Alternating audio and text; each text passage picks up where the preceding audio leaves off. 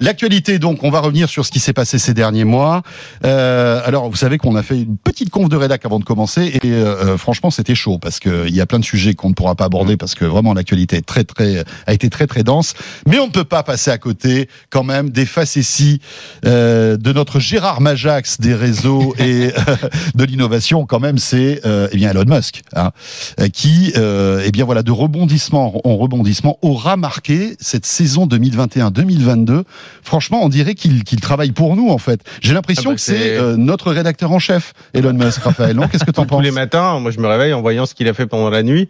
Puis après, vers 15h, quand il se réveille, lui, ça dépend où il est. euh, euh, en fait, ce qui est intéressant, bon alors on rappelle quand même les faits rapidement. Donc Elon Musk avait dit qu'il rachèterait Twitter. Oui. Après, il a dit oui, mais enfin finalement, il y a quand même des faux comptes. Alors les faux comptes, c'est important pour les réseaux sociaux parce que ils gagnent de l'argent grâce à la pub. Donc si c'est des faux comptes, ça veut dire qu'il n'y a pas de pub qui s'affiche, donc ça rapporte beaucoup moins que prévu.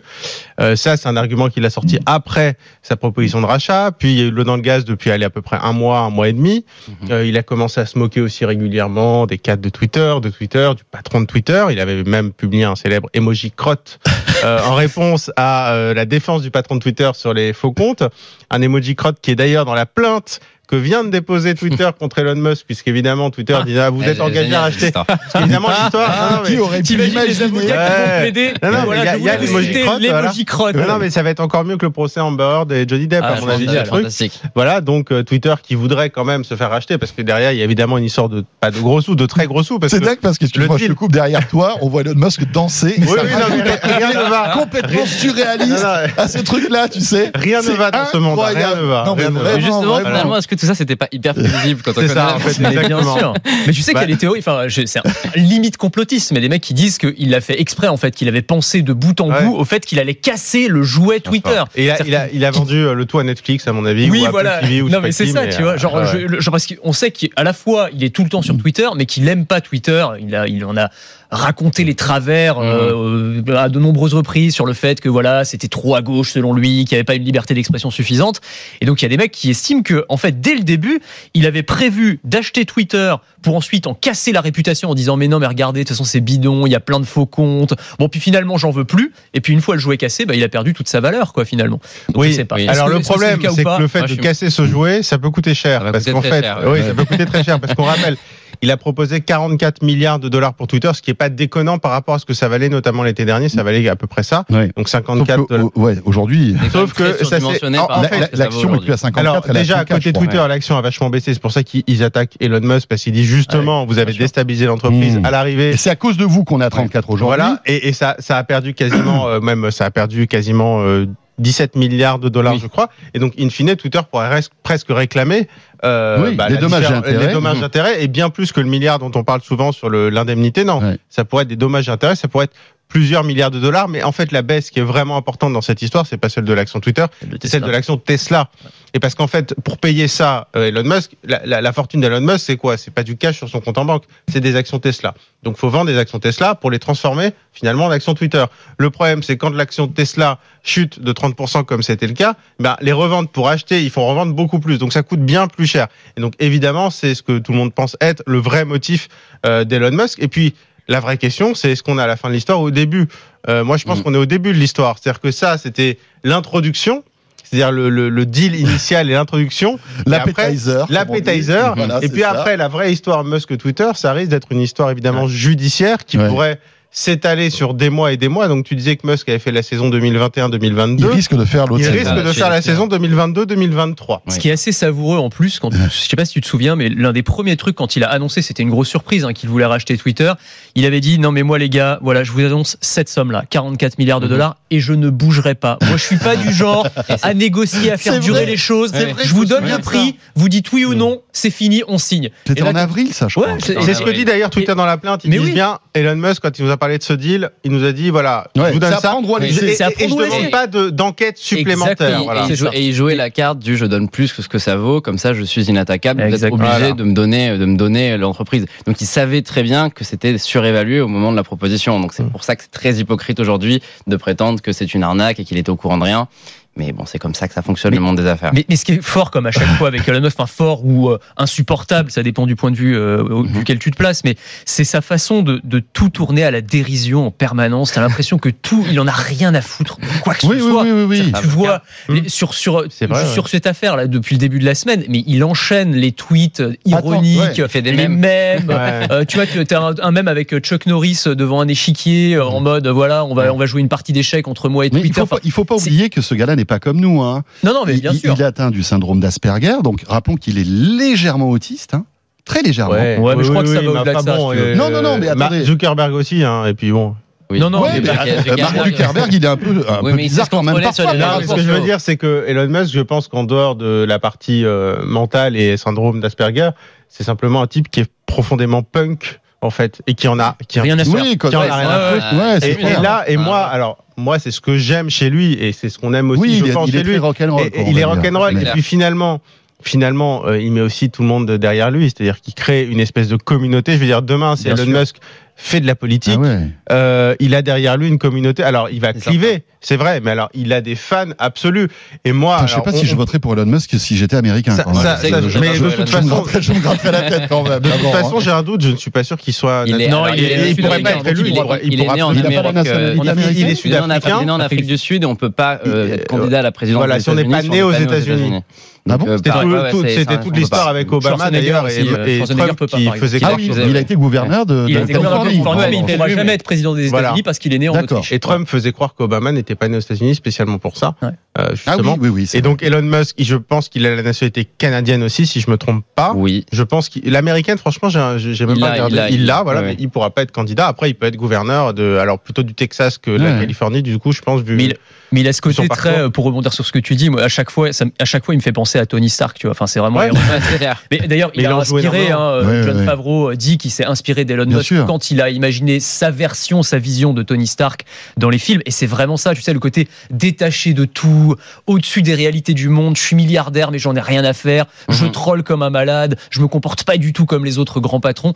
Il y a vraiment ce côté. Ouais, punk, c'est une bonne définition aussi. Ouais, je suis d'accord. Mais euh, c'est moi, c'est ce que j'aime. Enfin voilà, c'est je trouve que c'est quand même bien d'avoir quelqu'un comme ça. Enfin, en tout cas. Oui, Ça qui est, dépend de qui est- quel point de vue on non, se mais qui, est pas, Non, qui mais est si on pas policé, on va dire très très. Non, voilà, c'est c'est sympa à commenter. Après, sur le fond, il y a beaucoup, beaucoup Oui. de choses et à puis dire. ça peut avoir des, des- des impacts et des, euh, comment amusant, des change. effets collatéraux Voilà. qui peuvent être Mais là, je assez parle du violents. hein. Voilà, je C'est parle amusant en apparence, mais là, là, là, il crée du mal, et pas que sur ces thématiques-là. Il y a plein d'employés qui sont dans le doute depuis plusieurs mois. Mmh, il y a eu des vrai. articles sur des ouais, burn-out. vrai. il y a, ça, on voit il y a un s'en gros problème de communication. Il, il insulte des cadres de Twitter, et quand il insulte quelqu'un publiquement, il sait très bien que tous ses fans vont commencer à l'insulter. Ouais. Il joue, il joue sur des sur des choses qui normalement ne devraient pas euh, sortir de la bouche d'un milliardaire et d'un chef d'entreprise. Donc, enfin, moi, Après, je, moi, je, j'ai- je- je trouve qu'il est de plus en plus controversé dans ses prises de parole. Dans les appels au il est très, il est, effet, il très intéressant, il fait bouger les choses, mais, Ouais. mais derrière, Elon Musk est de plus en plus étrange. Et là, sa gestion de l'affaire Twitter, c'est, c'est, c'est vraiment assez triste. Juste, juste une chose quand même, il faut euh, peut-être aussi prendre un peu de recul et se dire que ce gars-là, euh, au-delà du fait qu'il n'est pas forcément comme nous dans, dans sa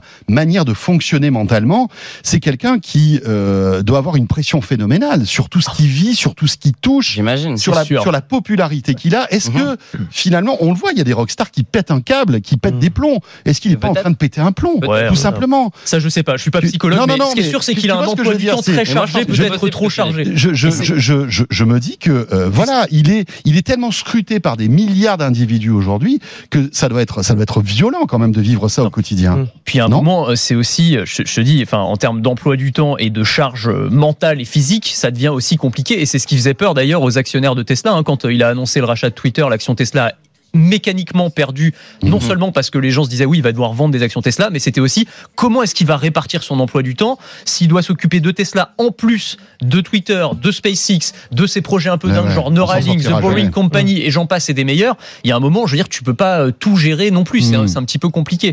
Euh, faut quand même, alors, lui donner crédit pour ça parce que on, on le traite de troll depuis tout à l'heure. À juste titre euh, et vraiment complètement. Mais il y a quand même les accomplissements qui sont réels et qui sont très spectaculaires. Et pour moi ça reste quand même le, le, le roi de la tech euh, 2022 si on doit faire un peu un petit best-of de cette année.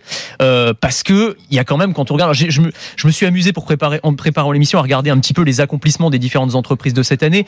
Euh, on a quand même SpaceX qui a envoyé euh, la première mission civile euh, dans l'espace euh, Inspiration. Donc c'était quand même pas rien non plus. C'était un, c'est un vrai truc tu vois. Enfin aujourd'hui Mais il c'est décoller des fusées il les fait atterrir Mais il y a une réalité pourquoi industrielle On parle de lui aujourd'hui. Mais oui, non, c'est mais- que par rapport à ça, Non. il a complètement bouleversé notre Oui, oui, mais plein d'industries Oui, on- on et, et le quotidien de millions de gens. Oui, mais fait. maintenant on commente plus justement ces activités trollesques que sa réalité industrielle qui aujourd'hui est quand même Oui, mais parce que indiscutable. c'est Voilà. c'est euh, comment Bah, c'est lui qui le provoque, ça. Exactement. Personne Et le puis force c'est- presque incohé- incohérent par rapport à tout ce qu'il a fait auparavant. C'est ça le truc. Mais de toute façon, c'était un des points qu'on disait en avril quand il a voulu acheter Twitter. C'est pourquoi Elon Musk va aller dans la galère des réseaux sociaux qui sont impossibles à modérer, qui vont forcément lui provoquer des problèmes de popularité, alors qu'il est sur des entreprises et sur des secteurs où il, a, il est tellement crédible que personne ne pourrait l'embêter. Ça n'a aucun sens quand on a SpaceX et Tesla, quand on a aussi bien vu, euh, euh, au moins d'un point de vue industriel, d'aller s'attaquer à un réseau social qui est aussi controversé que Twitter. Ça, franchement, je je comprenais pas, et donc ça que je suis pas surpris aujourd'hui qu'il en veuille plus. Maintenant, moi, si si je peux me faire un,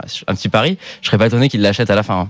Que dans quelques mois, ils disent ah finalement je le veux. Mais au il- rabais, il, est pas capable. au même prix. Peut-être, bah, bah, pourquoi pas après tout. Si- S'il doit payer euh, entre payer Bah, 25 milliards de oui, pénalité c'est ça. ou payer 44 milliards pour le réseau social, Ouais. il vaut mieux acheter le réseau social et en faire un Ouais, truc. c'est hein, ça. si on l'accumule vraiment, ouais. ouais. Enfin, je, je sais pas. Mais Bah, bon, il verra. pas, il est pas exclu que Twitter euh, gagne son procès et oblige Musk à le racheter. C'est-à-dire que même sans le Après, ça vouloir, serait pas forcément Mais ça va prendre, mais pour, ça va prendre Non, ce serait pas forcément souhaitable. pas t'es à peu près sûr qu'il va faire n'importe quoi avec. et, euh, Oui, non, non, mais bien sûr, mais enfin, évidemment, ce mon avis, c'est plus des pénalités, des dommages et Mhm. intérêts, notamment les, les, Ouais. les actionnaires. Mais enfin, euh, les scénarios sont, sont ouverts. Hein. Je veux dire, pour le moment, euh, Twitter, enfin, Musk n'est. Alors, je suis pas avocat, mais quand on, on interroge les spécialistes et quand on lit ce qui se dit dans la presse américaine, Musk ne semble pas en position de force Non. quand même pour négocier Non, dans non. cette histoire. Non, non, non, c'est clair, c'est clair. Mais en plus, ce qu'il y a de, de gênant là-dedans, c'est que ça va sans doute ralentir l'innovation chez Twitter, parce que Twitter était entre Bien deux sûr. eaux euh, ces derniers Mm. temps. Euh, Il y a, des- il y a, il y a des, euh, pers- des personnalités, en- des VP qui ont été virées Mm. sous l'influence d'Elon Musk, visiblement, alors qu'il n'avait pas encore racheté Twitter. Donc c'est une boîte qui est un peu comme un bateau ivre actuellement. Mais là, cette histoire, ce, ce, ce procès qui commence, ça va durer des mois, voire des années. Et qu'est-ce qui va se passer Non, Twitter mais va ils- souffrir ils de tout couler, ça. hein, ils peuvent couler de cette C'est- histoire. c'est terrible. C'est aussi C'est là terrible. où euh, je, je nuance le fait que Elon Musk est une personnalité géniale et qui, qui disrupte la tech, euh, dans le sens où il peut en effet couler une entreprise entièrement seulement parce qu'il Ouais. s'est amusé à faire une offre de rachat qu'il n'avait pas envie de, de maintenir. Donc euh, là-dessus, euh, c'est le côté moins drôle de toute cette histoire. Maintenant, c'est vrai que si on se contente des mêmes euh, là-dessus, alors je me régale. Hein. Je trouve ça génial. Non, mais hein. c'est ça, c'est très superficiel parce que derrière, comme tu disais, tu mettais le doigt sur des problématiques, le cyberharcèlement, des comportements qui sont pas raisonnables et sur le fond, c'est évidemment condamnable. Mais ce qui est vrai, c'est que sur la forme, j'enlève les tweets euh, Mhm. qui visent des personnalités précises, mais c'est vrai qu'il a une façon de communiquer qui change un peu. Complètement. Euh, et et- et d'ailleurs, euh, encore une fois, je reviens sur la plainte de Twitter. Si on regarde les, je sais pas, il y a 90 pages, je crois, euh, il y a une grosse partie qui est, euh, qui est qui se concentre sur les tweets d'Elon Musk. C'est-à-dire, il y a des captures d'écran avec tous les tweets. Et finalement, en fait, il fait tout par tweet, Mhm. un peu comme Donald Trump euh, en Mhm. son temps, et donc Beaucoup, oui. beaucoup comme Donald Trump en son temps, et encore plus qu'avant, je trouve, Mhm. et de façon effectivement toujours plus extrême. Et malgré, quand même, il a un passif. Euh, il a failli quand même euh, payer très cher sur Tesla hein, quand il avait dit qu'il voulait éventuellement sortir Tesla de la, de, de la bourse. Il me semble que c'était. et Il qu'il s'était a- fait taper sur les doigts il par la s'était fait taper SEC, le gendarme américain de la bourse. Ouais, ouais, ouais, Donc il a eu, il a déjà été averti. Bon, voilà, euh, pour euh, Elon Musk. Alors, messieurs, euh, est-ce que vous pensez que c'est plutôt un top ou un flop, cette histoire de, Twitter sur l'année? On va essayer de décerner des tops et des flops. Les, les awards euh, top ou flop. euh, Ah, Sur Twitter, c'est dur de dire que c'est un top. Moi, moi je garde euh, Musk pour l'ensemble de son œuvre sur cette année. Pour moi, c'est un top. C'est-à-dire que je, je garde SpaceX, je garde Mhm. Tesla avec la Model 3 qui est la voiture la plus vendue en Europe à la oui, fin de l'année Starlink, 2021. euh, bien sûr. Starlink dont on a beaucoup parlé avec la guerre en Ukraine. Enfin voilà, pour moi, tout ça c'est quand même incontestable. Après Twitter, euh, ouais, il s'est un peu, il s'est un peu vautré. Il s'est un peu lâché, Raphaël? Moi, un flop pour deux raisons, pour deux bullshit. En fait, euh, deux arguments bullshit d'Elon Musk. Un, les bots. Ça c'est bullshit parce qu'il dit, euh, il semble avoir découvert les, les 5% de faux comptes. C'est ce que Twitter dit depuis maintenant 8 ans à la SEC tous les ans. Donc ça, c'est totalement fake. On sent que c'est un faux argument. D'ailleurs, il disait avant de racheter les, les bots, c'est un, c'est un fléau sur Twitter, etc. Donc il fait mine de le découvrir parce que l'action Tesla baisse. Donc ça, c'est un vrai flop. Et l'autre partie bullshit, c'est quand il avait dit, euh, moi, je vais libérer la liberté d'expression sur Twitter. Et encore une fois, on sait que c'est totalement faux. Il l'a Mhm. dit d'ailleurs lui-même entre les lignes. C'était comme les petites étoiles. Après, faut lire, faut lire en bas. C'était sous réserve de, du respect de la loi. Euh, sauf que le respect de la loi, en fait, Twitter, si on regarde le règlement, est déjà assez proche de la loi. Donc en fait, Elon Musk sur la liberté d'expression, c'est pour ça que je dis souvent, c'est un libertarien du dimanche. C'est-à-dire qu'en fait, euh, il aurait absolument rien changé du tout. Au contraire, il aurait, euh, il, enfin, il aurait pas du tout recruté de modérateur, donc il aurait accentué les problèmes, mais sans finalement changer euh, la, la, on va dire l'ampleur de la liberté d'expression. Bon, euh, Raphaël, top ou flop? Alors, Nicolas. Euh, Excuse-moi. Excuse-moi, Nicolas. Pas de souci, c'est pour, pour que les gens puissent suivre. Euh, Oui, il n'y a pas fait, deux Raphaël je, dans je, le j'ai- alors je, je vais pas trop mouiller sur ce sujet, je me mouillerai plus sur les autres. Un peu les deux, parce que les tops, parce que bah, il est aujourd'hui la personnalité la plus importante de tout l'univers des nouvelles technologies. Donc là-dessus, bah rien à dire, c'est un top. Maintenant, je trouve que malheureusement, il a montré cette année que tout le délire qui nous vend depuis dix ans d'être le sauveur de l'humanité et celui qui va nous permettre de devenir une civilisation plus moderne est complètement faux et qu'il est une personnalité un peu comme les autres, très narcissique, qui va faire énormément de bonnes choses, mais qui euh, est malheureusement trop déconnecté de certaines réalités pour euh, être le sauveur qu'on attendait tous. Ouais, espérons qu'il puisse rebondir avec un autre projet euh, qui nous fasse rêver, parce que c'est ça aussi. Enfin, Mhm. il, il, a, il, a, il a inspiré, il inspire encore énormément de gens. Son robot qu'on voit Son derrière. robot, là, Ah, le euh, robot ouais, on n'a pas eu de ça, nouvelles, ça hein. pourrait être un flop, parce qu'il Ouais. a présenté un robot qui est quelqu'un avec des collants. Non, C'est mais oui, même, euh, bien sûr. Bon, Mais- après ça, c'était une peu une petite chorégraphie. Je pense que c'était un effet Ouais. d'annonce. Ils en diront plus en septembre. Il y a les, les c'est Tesla AI Ouais. Days, Ouais. les C'est journées d'intelligence artificielle, où euh, a priori ils devraient faire des annonces un peu plus précises. Après, c'est vrai que Elon Musk a toujours ce mélange Euh, entre. c'est vrai que C'est quand même. euh, il dit j'ai créé un on, robot. on a- dirait, on dirait un tournage de série Z. Ah, de- ouais, c'est- c'est clair. c'est- Oui. c'est- Mais évidemment, des années au fond- 80. Au mais fond, c'est- il troll quand il fait C'est ça. évidemment ouais. du second degré. Je pense qu'il C'est le évidemment du second bien degré. Non, non, mais il a, il a quand même prouvé par le passé qu'il arrivait à délivrer des trucs, voilà, tangibles, Bien sûr. sérieux. Donc euh, voilà, pourquoi pas. Euh, Mais SpaceX et Tesla, rien à dire. Hein. Bah, Bravo, euh, je, je ne peux que m'incliner devant tout ce qu'il a fait. Tiens, puisqu'il nous reste encore quelques minutes pour euh, la, la première partie de ce de quoi je me mêle, j'aimerais qu'on revienne aussi sur le, le cimetière de la tech Mm. de euh, l'année 2022, parce qu'il y a eu quand même pas mal de trucs qui ont disparu. Euh, alors, il y en a quand même un qui a marqué, euh, qui nous a marqué tous, c'est euh, une invention d'Apple qui a décidé de disparaître cette année, qu'Apple a déconnecté en quelque sorte, a débranché, c'est l'iPod quand même, les amis. Et ça, c'est pas n'importe quoi. Oui. Euh, c'est une page de la tech qui se tourne. Rappelez-vous, début des années 2000, euh, Steve Jobs présente l'iPod. C'est- c'est- à, à- l'époque, les, les baladeurs MP3, c'était euh, vraiment le truc des happy few, des geeks, etc., etc. hein. On avait encore des, des lecteurs de CD. Hein, euh, je sais pas si vous vous souvenez.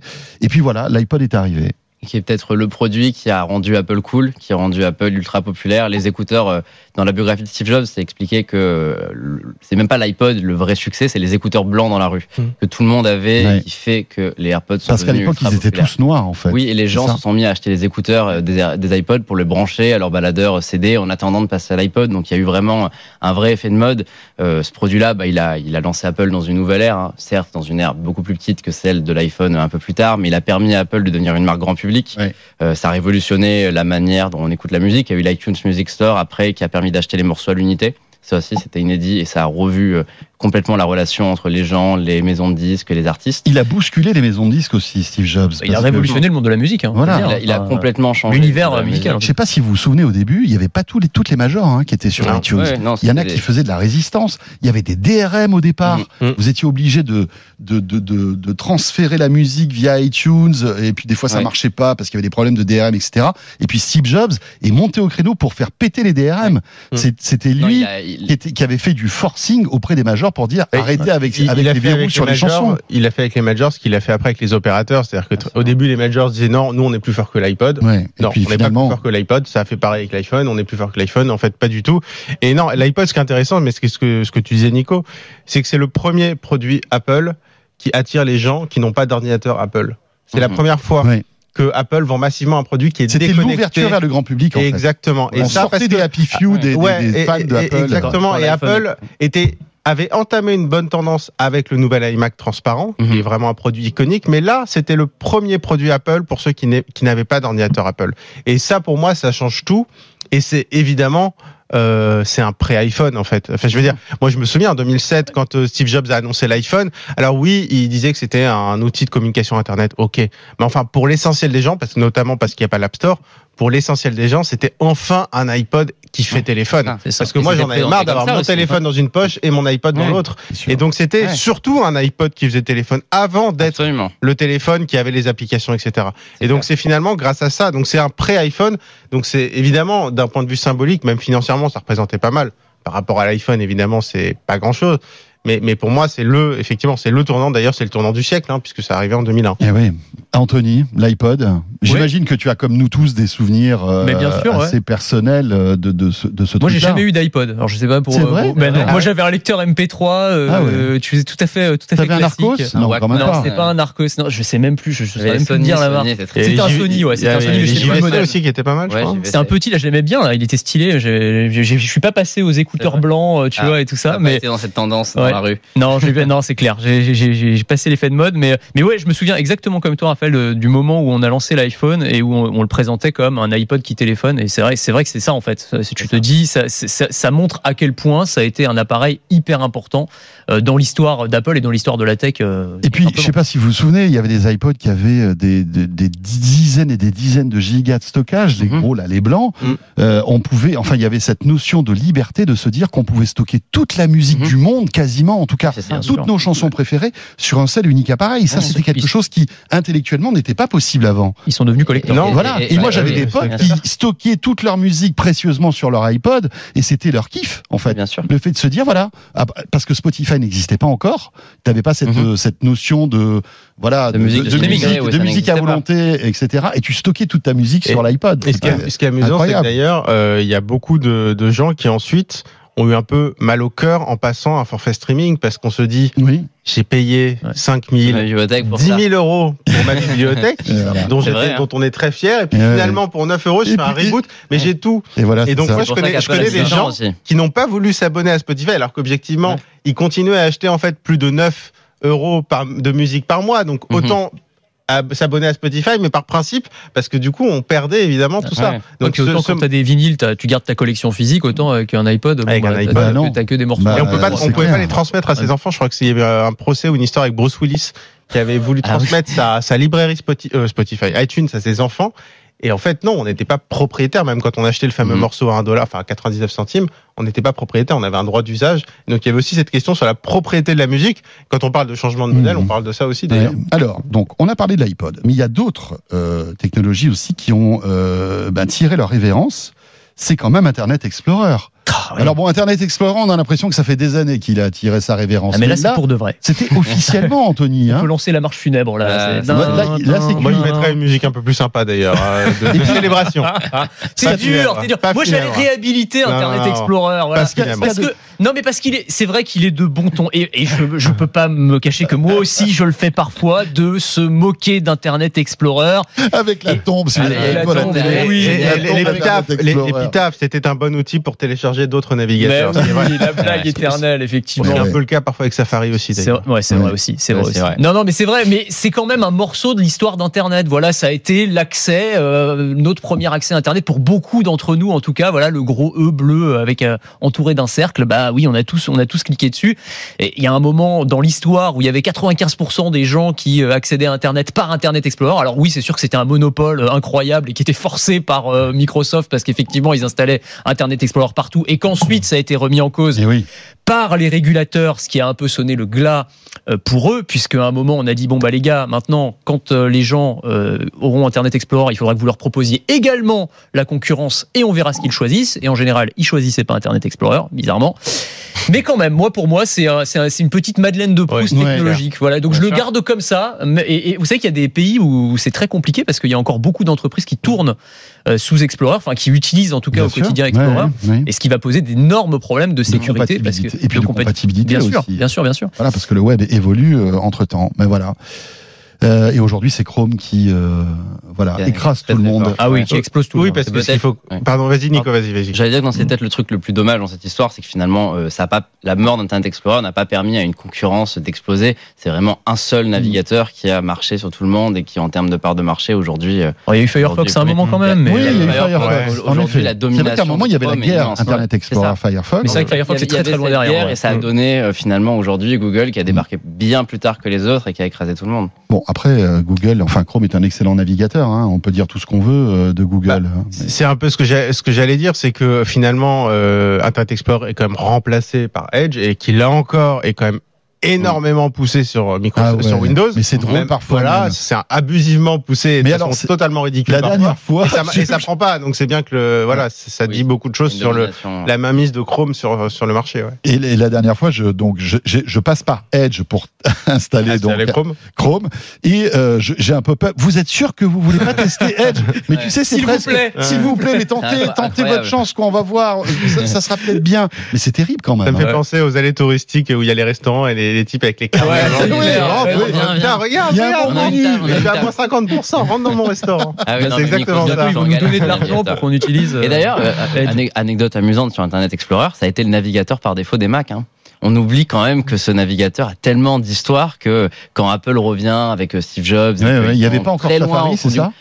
Il y avait, oui, il y avait pas Mais encore pas mais il y avait un autre Netscape navigateur. C'était Si, il y avait. Netscape avant, avant mais euh, Apple est obligé de faire un deal avec Microsoft Ah oui, pour récupérer de l'argent. Et la contrainte, c'est qu'Internet Explorer sont installés par défaut. Il y a cette conférence incroyable qui a traumatisé Steve Jobs. euh, Il l'aura, il l'a raconté pendant longtemps, où il se retrouve avec un Bill Gates géant sur un écran géant façon euh, Big Brother, et euh, Bill Gates annonce Internet Explorer désormais par défaut sur tous les Macs. Donc euh, c'est assez fou en fait l'histoire de ce navigateur. On se rappelle des dernières années, mais pendant longtemps, c'était vraiment euh, Ouais. incontournable. Bon, alors vous savez quoi On a encore quelques tops et flops. On va retrouver tout ça dans la deuxième partie euh, de De quoi je me mêle. Et puis, on a parlé d'Elon Musk. Il faut quand même qu'on dise un mot sur Meta et Mark Zuckerberg quand même, Ah. qui a fait une année euh, quand même assez Exceptionnel. assez riche. Quoi. Oui, exceptionnel au sens propre. c'est vrai. C'est ça.